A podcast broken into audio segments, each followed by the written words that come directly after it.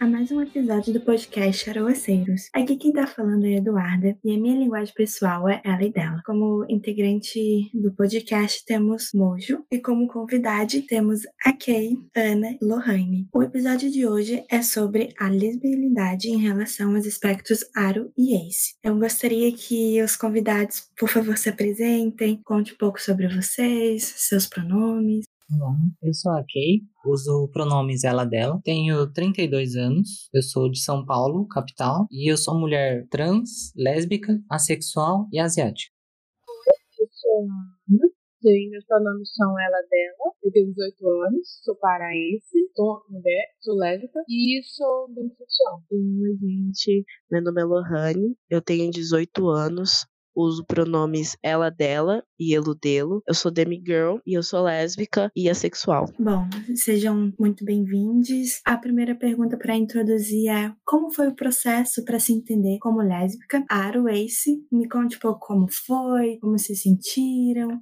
Eu não consigo responder essa pergunta sem antes falar um pouquinho sobre transgeneridade, porque foi um processo muito misturado de tudo, assim. Eu sou uma pessoa que foi designada homem ao nascer. Eu fui criada basicamente como um menino, né? E isso atrapalhou bastante meu processo de descoberta, tanto de gênero quanto sexualidade. O fato de eu, eu ser descendente de japoneses, costuma seguir uma tradição mais conservadora, também atrapalhou para eu me descobrir. Eu fui me descobrir uma mulher trans só com uns 18 anos, mais ou menos. Nessa época, deixa eu ver, com 18, isso foi mais ou menos 2008, foi mais ou menos nessa época. A gente não tinha muita informação na, na internet, mesmo na internet, sobre pessoas trans, sobre sexualidade no geral. Muita gente achava que travesti era uma espécie de um homem gay que, que gosta tanto de homem que acabou virando mulher. Umas babaquice assim. Eu sempre me atraí por mulheres. Sempre. Eu achava que eu não podia ser mulher também. Eu não sabia que podia existir uma mulher é, trans e lésbica ao mesmo tempo. Porque nunca tive referências disso. Então eu demorei muito para me entender. Uma pessoa que me ajudou muito foi minha namorada na época. Fui me descobrindo aos poucos. Eu me descobri primeiro como uma mulher trans e em seguida como uma mulher lésbica. Eu cheguei a experimentar ficar com homens, mas não, não é para mim. Eu não, não sinto atração. Desde que eu transicionei, comecei a viver como mulher, eu entendi a, a pressão que as mulheres sofrem para ficar com homens, tal da heterossexualidade compulsória. A questão de eu me descobrir é, assexual veio também logo depois. Eu reparei reparei que pessoas trans são muito fetichizadas. Quando você é lésbica, você também é fetichizada, hipersexualizada tal. E aí eu comecei a ver o tanto de gente que vinha se aproximando de mim só pelo lado sexual da coisa. Pessoas que só queriam estar comigo para o sexo. E no começo eu achava que isso era uma forma de afeto, mas era um tipo de afeto que sempre me deixava desconfortável. Depois que eu transicionei, eu namorei algumas meninas que não eram assexuais, eram alossexuais, e elas exigiam muito sexo de mim, como prova de amor, coisa assim. Foi bem complicado. Isso foi mais ou menos 2000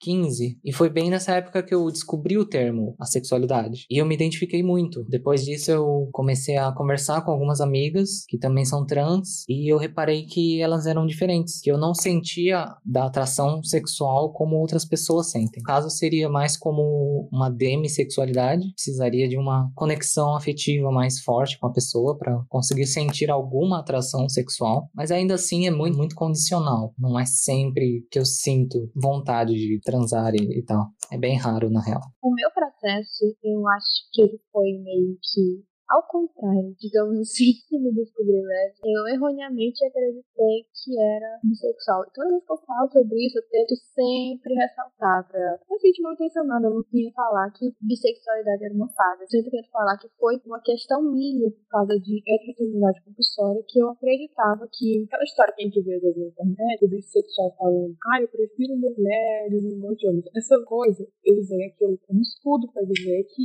não era Nesse meio, eu tinha me descoberto na época bissexual e esse. Só que aí eu acreditava que era sexual. E eu falei para mim mesmo que a minha falta de atração por homens era questão de preferência e questão de assexualidade. Aí já começou tudo errado. E acho que foi no final do ano passado que eu tava conversando com um amigo meu, que é lésbica, e ele tava contando sobre a experiência dele. Ele me mandou aquele Master Doc, que é Será se eu sou lésbica? E quando eu comecei a ler e eu entendi que eu sou lésbica, algum tempo depois eu comecei a tentar questionar se eu era esse também. Por causa daquela questão que eu afirmava aqui, que a minha contratação por homens era por eu ser esse. Então eu, eu, comecei a querer me validar depois de muita análise. Depois de conhecer alguém também, parei e percebi que, tipo, opa, não, eu sou demissexual, na verdade. Enfim, deve ser dentro. Eu sempre digo quando as pessoas vêm me perguntar como eu descobri que eu sou lésbica. É um processo, assim, que para mim, pelo menos, não tem fim. Eu sempre tô descobrindo coisas novas o tempo inteiro, todos os dias, pesquisando, lendo e conversando com outras pessoas que também são lésbicas. Quando descobri mesmo que eu era lésbica, que eu firmei realmente é isso, foi ano passado, mais ou menos em agosto. O engraçado é que eu sempre soube, eu sempre tive certeza de que eu gostava de mulheres, mas eu sempre tive dúvida se eu gostava de homens. Minha relação com homens era sempre muito estranha, muito bizarra, por várias questões, né? Assim como a Kim falou que para ela falar da lesbianidade dela não tem como não falar de transgeneridade. Para mim, falar da minha lesbianidade não tem como não falar de negritude, porque mulheres negras, principalmente mulheres negras de pele escura, a gente é constantemente desfeminilizada, né? A nossa mulheridade ela é tirada o tempo inteiro porque a gente precisa estar dentro de um padrão estético para ser considerada mulher. Uma dessas coisas que a gente acaba fazendo para ter a nossa mulheridade validada é se relacionar com homens e para mim era de uma maneira compulsória. Então, no momento que eu descobri a heterossexualidade compulsória também nesse Master Doc que a Ana citou, as peças se encaixaram também. Pensei, é isso. O meu processo de me descobrir esse foi também parte do meu processo é, desconstruir essas relações que eu tinha com o homem, porque geralmente eles só vinham atrás de mim para sexo, obviamente, porque como mulher negra também sou hipersexualizada o tempo inteiro, as pessoas elas acabam incentivando a minha sexualidade de uma maneira muito tóxica para mim. Toda vez que eu vi alguém que eu encontrava alguém, a pessoa queria transar, queria transar. E com homens, pelo menos, nunca sentia vontade de transar com eles. Era sempre de um jeito muito estranho que me deixava super desconfortável. Depois, quando eu me entendia sexual, foi muito bom para mim, de verdade, porque além de eu conseguir entender e desconstruir esse negócio de que sexo com outras mulheres é algo sujo, é algo intrinsecamente erótico e serve para dar prazer para outros homens, eu também entendi qual é o fluxo da minha atração sexual e como eu sinto ela. Está sendo um processo muito doloroso, porque, né, revisitar alguns traumas, algumas coisas que eu fazia quando eu era mais nova, é, que me machucavam e que acabavam me atrapalhando de exercer a minha real sexualidade, a minha atração romântica por mulheres, sabe? Enfim, é um processo que eu ainda estou passando por ele e creio que eu vou continuar passando por ele até quando eu for muito mais velha ainda a gente percebe o quanto a violência, né, os dilemas assim, e eu sempre bato na mesma tecla da falta de representatividade, atrapalha sempre as nossas descobertas e é um processo muito doloroso. Então, eu já vou emendar para a próxima pergunta, que vocês acreditam se a sua descoberta como uma pessoa lésbica foi atrapalhada pela falta de visibilidade de pessoas aros e assexuais dentro da comunidade lésbica? Bom, para mim pessoalmente não, porque para mim o que atrapalha mais é a falta de visibilidade trans dentro da comunidade lésbica. Claro que visibilidade aro e ace também é importante, mas no meu caso, o, o fato de eu não ter conhecido nenhuma pessoa trans e lésbica na época que eu tava me descobrindo é, foi uma coisa que, que atrapalhou e, e até adiou né, o processo de descoberta. Eu acho que, sim, mas a minha meu problema foi a falta de representatividade lésbica no geral. Não só isso, porque eu também, antes da minha descobrir lésbica, eu evitava temas lésbicos por causa da minha lesbofobia internalizada. Então, quando eu comecei a voltar a pesquisar sobre, eu fui caçar o primeiro contato dando que eu ouvi falar. E a primeira coisa que eu fui procurar foi aquela série das lésbicas, que eu esqueci completamente o nome, que eu não lembro o nome dela agora. E eu achei uma série divertida, só que o tempo todo eu ficava, meu Deus, sou certo nessa história e eu ficava levemente desconfortável. Porque eu ficava, não, mas eu tenho que gostar disso, porque são lésbicas, né? Porque é aquela noção que a gente tem de que a gente é sexualizada a gente tem que suprir essa necessidade de algum, de algum parceiro, sabe? Quando eu percebi que tinha gente que não queria ter relacionamento comigo por eu ser dói, sabe? Ver isso. Eu também concordo com a Kay sobre a questão da falta de oportunidade trans no meio leve. Falta muita coisa, sinceramente. E isso com certeza atrapalha demais para mim não foi nenhuma questão de atrapalhar, mas sim que dificultou bastante justamente, né? Como a Kay e a Ana já disseram, mulheres lésbicas, a gente, a gente sempre é muito sexualizada o tempo inteiro. Quando, ano passado, quando eu descobri que eu era lésbica, eu nunca tinha tido relações sexuais com uma mulher mesmo. E aí me disseram, tipo, nossa, mas como você sabe que você é lésbica se você nunca transou com uma mulher? Como se pra saber que eu sinto atração por um gênero específico, eu precisasse transar com uma pessoa daquele gênero para ter certeza, como se significasse alguma coisa. Então, então, ser lésbica e assexual é tá sempre nessa corda bamba, né? Porque o tempo inteiro a gente, na mídia, né, nas séries, nos filmes, Inclusive, quando você pesquisa a palavra lésbica, a primeira coisa que aparece é pornografia. Então, tem todo esse estigma em cima de mulheres lésbicas, de que a gente é intrinsecamente hipersexual e que a gente tem que estar tá transando o tempo inteiro com outras mulheres, né, para ser validada enquanto lésbica. É, realmente, essa questão da fetichização é, é, bem grave, não só na, na lesbianidade, mas tudo, assim, com gente trans, com gente bi, com gente negra, tudo é, é motivo de fetiche. É, eu não sei se vocês já chegaram a, a fuçar algum site pornográfico, mas lá eles têm as, as tags, né, os rótulos, tudo, tudo que você imagina é um rótulo de pornografia. Então, lésbica tá lá, trans tá lá, é, gente negra tá lá. Tem umas que são bem absurdas, tipo loira, morena tal, mas as pessoas que estão muito acostumadas com pornografia vai associar, tipo, loira com pornô. Pessoas loiras aparecem muito na TV, na mídia, é normalizado. Agora, se você pegar lésbica, é facilmente associado com, com pornografia, porque justamente pela falta de representatividade. As poucas séries e filmes sobre a gente é tipo o Dead World, que é regada a sexo. Qualquer série nova da Netflix, se você pegar, qualquer série que tenha um pouquinho de diversidade, tem que ter sexo. Parece que se não tiver sexo, não vai vender. E pronto. Infelizmente, tudo na nossa sociedade é motivo para sexualização, né? A nossa sociedade ocidental e eurocêntrica, ela é extremamente pautada em sexo o tempo inteiro. Tudo está sujeito a ser motivo de sexualização. E as sexualidades em si, né, as orientações sexuais, elas não estão livres disso. E como mulheres em si, não só mulheres cis, mas como mulheres trans, mulheres negras, mulheres amarelas, mulheres indígenas, mulheres marrons, a gente tá o tempo inteiro sendo hipersexualizada justamente porque o patriarcado vê as mulheres só como provedoras de sexo, né? E isso se agrava se você faz parte de algum outro grupo minórico, se você é trans, se você é uma pessoa racializada, se você é uma pessoa com deficiência. Então, assim, não importa qual grupo minórico, sendo uma mulher, né, você faça parte, você vai estar sendo sexualizado o tempo inteiro. Mas quando você é uma mulher lésbica, você vê isso estampado na sua cara o tempo inteiro, porque as pessoas só relacionam lesbianidade a sexo. E isso é constante e é tóxico e é extremamente desconfortável, assim, as pessoas acharem que você, por ser uma mulher lésbica, você vai estar o tempo inteiro transando ou mais pior do que isso, as pessoas acharem que você que o sexo, né, entre duas mulheres é para agradar os homens, para dar prazer aos homens, entendeu? Sim, exatamente. Por ser, por ser branca, esse gênero, eu nunca sofri uma sexualização assim por causa disso, mas por ser lésbica, meu Deus.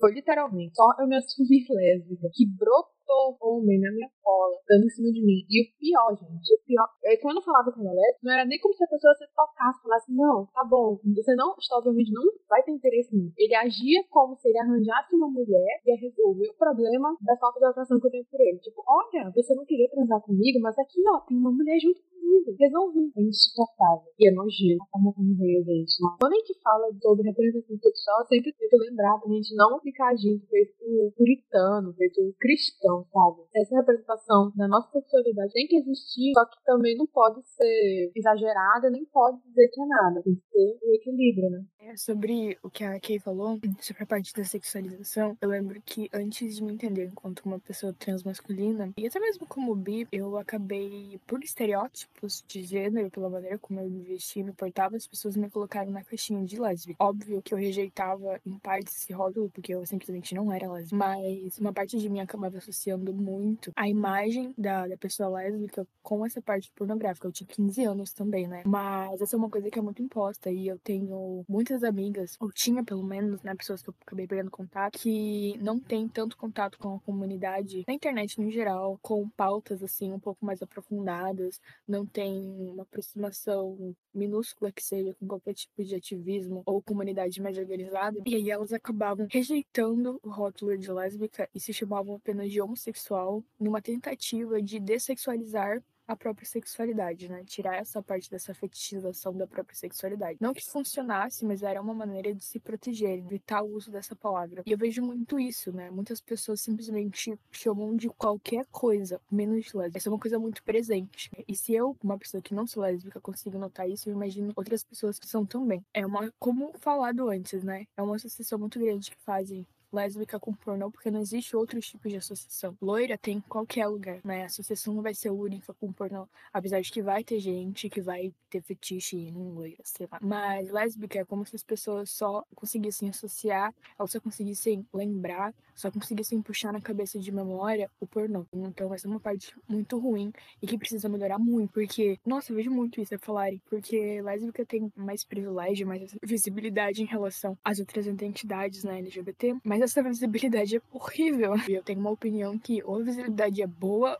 ou ela é lixo, ela não importa. No caso da comunidade lésbica, ela só piora a situação, né, por uma associação extremamente sexualizada. E como Ana disse, é uma coisa muito comum que eu acho que talvez, para mim, enquanto pessoa bi e aroace, uma coisa que conflitua muito é que na comunidade bissexual, né, não sei como que é realmente dentro da comunidade lésbica, porque não é uma coisa que eu tô tão inserido, mas as pessoas acabam sendo um ambiente muito sexualizado, né? E dentro do, do ambiente aroace, né, sexual, existe existe uma certa parte da comunidade, não vou saber dizer em porcentagem, mas que associa muito a nossa identidade com um discurso conservador puritano. Muitas pessoas acabam fazendo isso porque elas conseguem encontrar um espaço seguro em movimentos de igreja, aquelas coisas de escolher esperar, por exemplo. Mas isso é muito danoso. Eu acredito que isso acaba é, fazendo com que a comunidade sexual se afaste das outras, porque vem a gente como simplesmente é, pessoas que querem reforçar os tabus em relação à sexualidade humana e ao sexo. É, vocês acham que isso também pode ter afetado de alguma maneira a sua identificação enquanto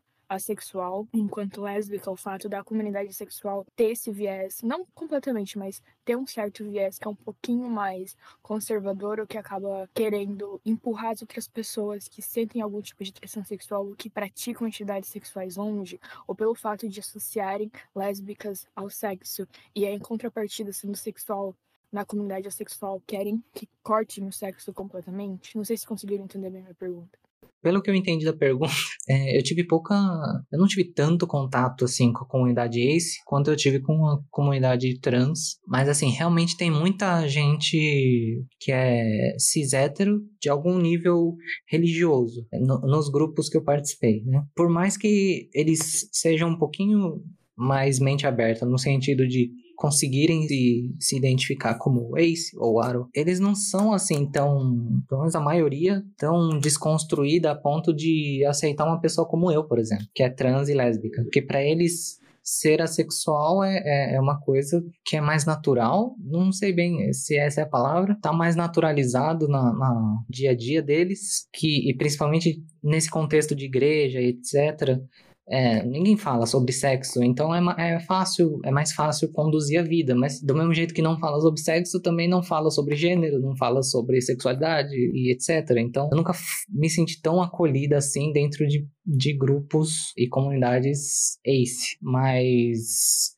Recentemente, principalmente no Twitter, eu tenho conhecido bastante pessoas lésbicas que são aro, ace ou aro ace. Todas que eu conheci também são pessoas são mais desconstruídas, então apoiam a, a causa trans, são antirracistas. Não diria que são mais evoluídas, mas é tem mais consciência sobre outras lutas que não só a, a lésbica ou só a ace. Não sei se deu para entender.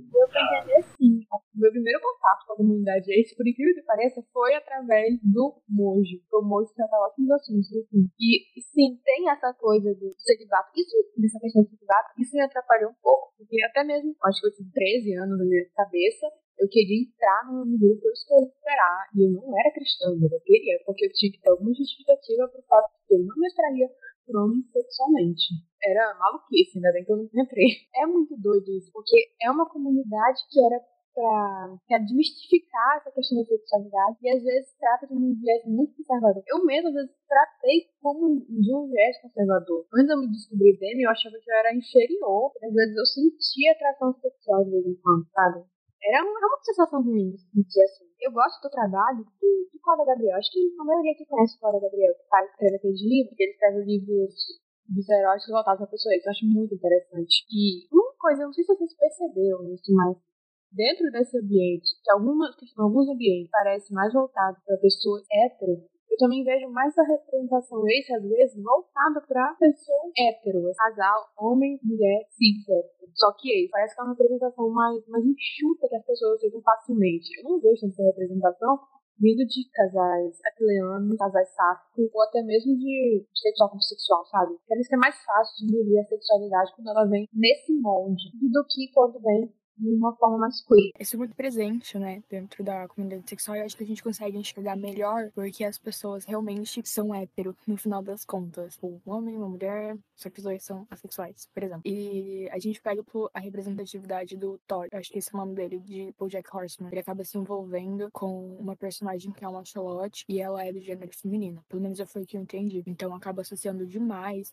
como se a sexualidade fosse só heterossexualidade sex soft. Mas isso também é muito presente dentro de qualquer outro tipo de representatividade. A gente vai procurar, por exemplo, representatividade trans, da pouquíssima que existe, é mais fácil você encontrar que tenha a pessoa trans que é hétero. Como se fosse, ah, essa pessoa transicionou porque ela não queria ser gay, né? Isso me irrita completamente. Outra coisa também é que acabam tentando heteronormativizar os relacionamentos que são sáficos e aquileanos em certo ponto, né? Eu tenho maior contato com a comunidade aquileana, consumi mais conteúdo aquileano e sempre você vai encontrar conteúdo que foi escrito por uma mulher cis hétero numa tentativa de alimentar os próprios fetiches, e aí ela vai lá e escreve um casal que é um homem alto, forte, musculoso, que é o ativo sexualmente, é o ativo do relacionamento em todas as partes dele, e a outra pessoa, o outro cara que é baixinho, magrinho, feminino, que é mais frágil, como se ele estivesse representando o papel da mulher. Eu acredito que também tentam fazer isso de uma maneira é, dentro de relacionamentos, sabe? Como se tivesse a personagem que é mais feminina e outra personagem que é mais masculina. Só que a gente nunca vai conseguir enxergar da mesma maneira como enxerga pra sexualidade. E no futuro, talvez pra romanticidade também. Porque, de fato, é uma pessoa cis hétero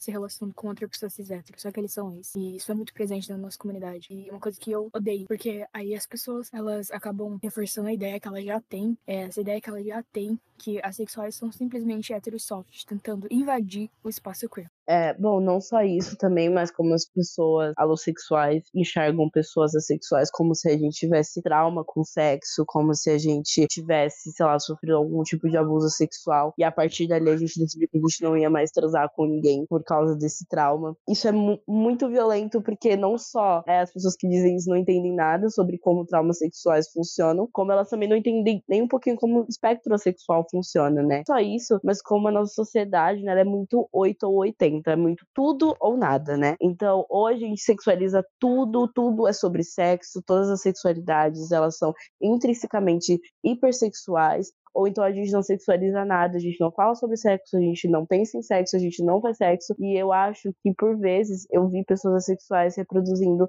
essa segunda coisa que eu falei, tipo, não, a gente não fala de sexo, porque isso é coisa de homossexual e a gente não é homossexual. E eu já vi, inclusive, pessoas envergonhando, às vezes, né, vexando pessoas, às vezes, monossexuais, né, gays ou lésbicas, que fazem parte da comunidade ace, as, sentem atração sexual, né, porque isso não é ser ace estrito, não, não transar em momento algum. E eu acho que isso é uma coisa muito problemática, porque acaba que, por exemplo, eu não me sinto, não, não vou dizer acolhida, entre aspas, mas não me sentiria confortável de falar sobre sexo com outras mulheres, com uma pessoa que é isso, estrita justamente porque tem essa aversão, né, a sexo, né? Nossa, eu não gosto de sexo porque também tem as pessoas que são ace, mas elas são sex positive, ou elas são sex neutral, ou elas são sex negative. Tipo, elas não falam de sexo, elas realmente não, não se sentem confortáveis falando disso. E tudo bem, só que isso não é motivo para sair vexando outras pessoas que são sex positive, que são sex neutral e que gostam de falar sobre essas coisas. Eu, por exemplo, pratico BDSM. BDSM, obviamente, não é só sexual, mas tem muitas práticas que, que são, que eu pratico, que são. Conversar sobre isso, às vezes, com pessoas sexuais é um pouco problemático, sabe? Justamente porque tem esse negócio de, nossa, não, a gente não fala sobre sexo aqui porque nós somos assexuais, e é isso. E obviamente que eu não tô falando isso como se todas as pessoas assexuais fossem assim, foi a experiência que tive com algumas, dentro da comunidade Ace, mas é óbvio que eu conheço pessoas assexuais maravilhosas que me acolheram muito e me ajudaram muito a entender essa parte da minha orientação sexual. Muito doido essa história de 880, a gente vê mais isso quando a gente é lésbica e ex. Tipo, é 880. Ou você gosta de sexo e repulsa, ou você é a favor da feitiçação que coloca em você. É tipo isso, é muito louco. É muito ruim quando a gente não apenas vê esses discursos na comunidade, quando vê esse discurso se filtrando em si. Aí tem que parar. Eu mesma, quando vejo, quando eu reproduzo um discurso assim, meio conservador, quando vejo sexualidade, a gente, eu paro, respiro fico, opa, tá viajando. E eu achei interessante uma coisa que o Moito falou sobre como tentam, sim, heterossexualizar as relações LGBT, e é muito real. Mas eu queria fazer um paralelo sobre como ultimamente a gente vê muito as pessoas tratando a caminhoneira como um estereótipo, como se fosse uma questão negativa, tanto elas quanto gays afeminados, como se elas fossem, se as pessoas fossem ruins para a comunidade. Tanto que a gente vê o, a tentativa dessas reproduções na série de, de pessoas LGBT agindo, abre normais, como, como se fossem heterossexuais, uma tentativa de ser acolhido, mas a gente nunca vai ser visto como normal porque a gente quebra a norma. Tão desrespeitoso quando a gente vai ver que pessoas LGBT que fogem da norma, elas que deram a cara tapa para que todo mundo tivesse direito atualmente. E tratar elas de forma negativa, ou afirmar que caminhoneira, esse estereótipo negativo que só se apresenta ao mídia, quando na verdade, quando a gente vai ver questões lésbicas na, na mídia, pelo menos, a gente só vê o casal feminino, fofinho, porque também, além de ser mais fácil de engolir, é mais fácil de quem quer fetichizar, fetichizar aquilo. Então, o problema não, não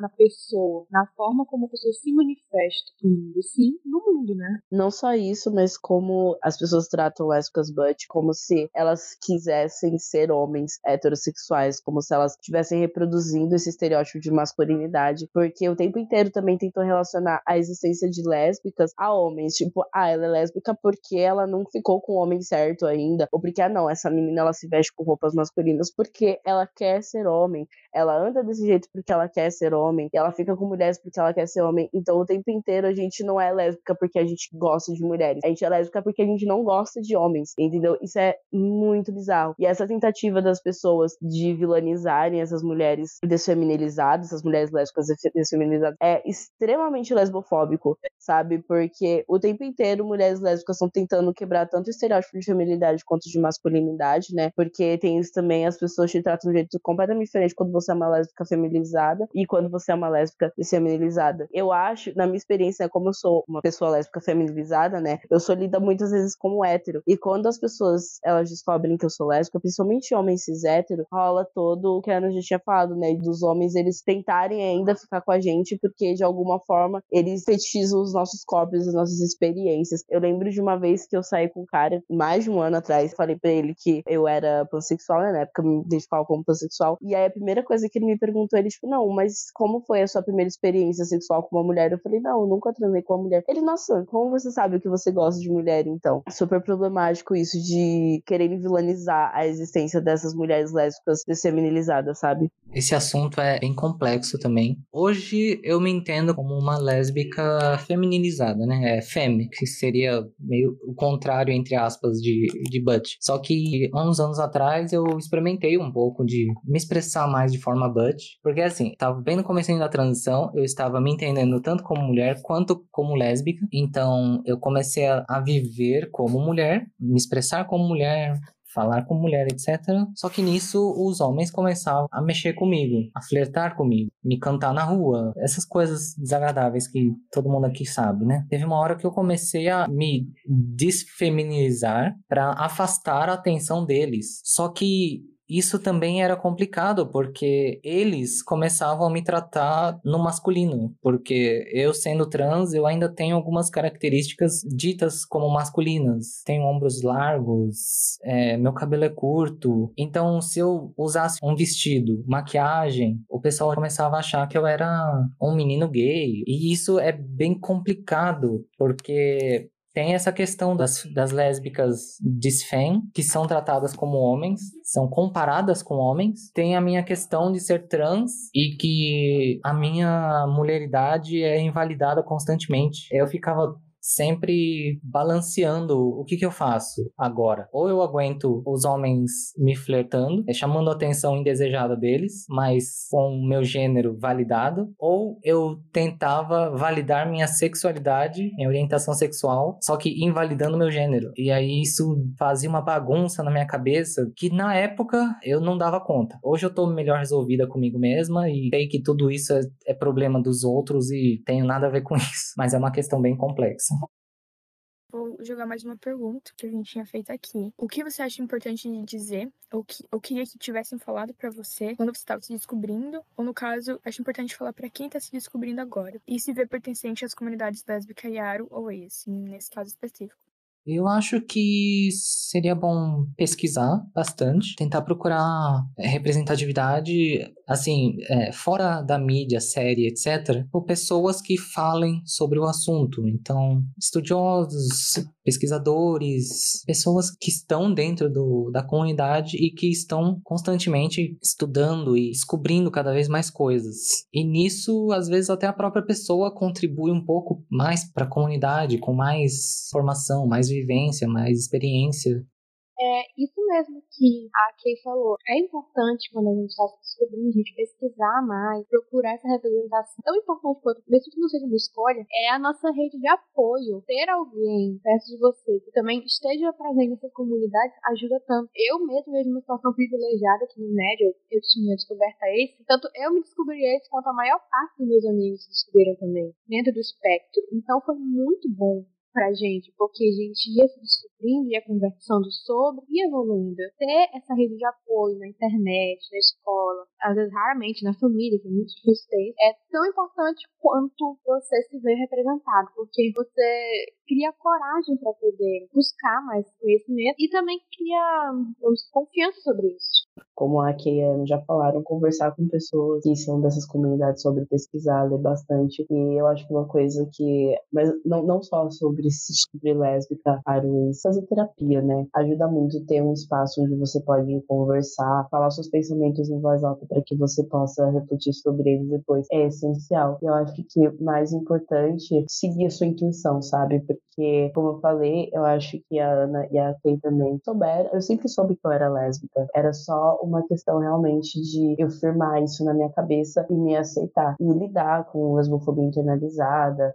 com a heterossexualidade compulsória não é algo fácil de se fazer, é, principalmente quando você está sozinho. Então, ter alguém para conversar sobre isso é essencial. Eu acho que um terapeuta ou uma terapeuta são pessoas que, né, é o trabalho deles lidar com esse tipo de coisa. Então, eu acho que é primordial. Acho que mais importante é entender que, que não tem idade para se descobrir lésbica, aroense. O processo não é igual para todo mundo, cada um tem as suas questões. A gente aqui, a gente já viu que tem uma diversidade muito grande de grupos minóricos que a gente participa, então isso acaba diferenciando de pessoa para pessoa. Então, não, não se prender a estereótipos de como as pessoas se descobriram lésbicas e fazer o seu próprio caminho. Estejam sempre presentes em si. Foi um papo interessante, achei é, vocês pessoas maravilhosas. Eu tenho certeza que tem muito assunto ainda para contribuir ao longo de muito tempo ainda. E esse episódio está chegando ao fim. É, se você, se você pessoa que está escutando, tiver gostado, por favor, lembre de deixar um comentário, algum like na plataforma que você esteja ouvindo, nas nossas redes sociais. Compartilhe esse episódio, os episódios do Aroaceiros e principalmente sobre esse tema. É um tema muito importante importante, que eu particularmente não vejo sendo muito falado. Então é muito legal você espalhar esse papo para várias pessoas. Também siga a gente nas redes sociais. A gente tem Twitter, Twitch Insta. E todos eles é arroba Não esqueça também que a gente tem o nosso site, Aroaceiro. Se caso você tenha alguma dúvida, algum pedido de parceria, você pode enviar um e-mail para aroaceiros.gmail. E é, não esqueça de nos apoiar no, Catarse, é Aroaceiros. Tem o link tanto no Insta como no Twitter. E é muito importante seu apoio para que a gente continue nosso projeto. Eu gostaria de agradecer a todos vocês pelo papo. Foi realmente muito, muito bom. A gente se encerra por aqui. Muito obrigado por ouvir e até mais. Tchau, tchau.